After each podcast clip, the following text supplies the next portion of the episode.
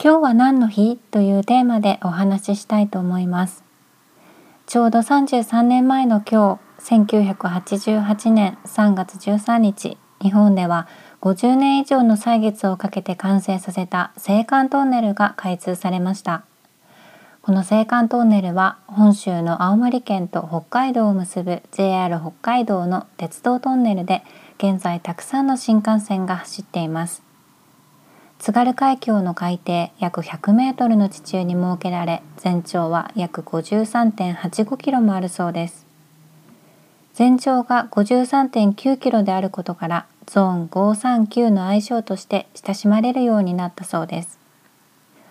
いろいろな状況の中で現在青森県と北海道をつなぐ新幹線では最大40%オフのキャンペーンを実施していたり JR 北海道のまもなく青函トンネルに入りますというウェブサイトが公開されているのでこのサイトにあるショートムービーを見ると青函トンネルや新幹線のことがよくわかります。私のインスタグラムにサイトのリンクを貼っておきますね。ちなみに青函トンネルは交通機関用として英仏海峡トンネルに次ぐ世界2位の長さを誇るそうです。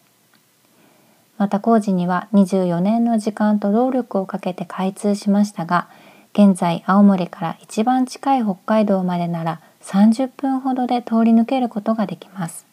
本当に驚きました。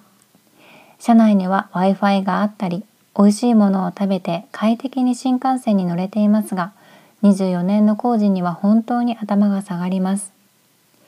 いろいろな背景を知って新幹線に乗るとまた違う景色が見えるかもしれません。今日は何の日というテーマでお話ししてきました。ズバリ33年前の今日は青函トンネル開通の日でした。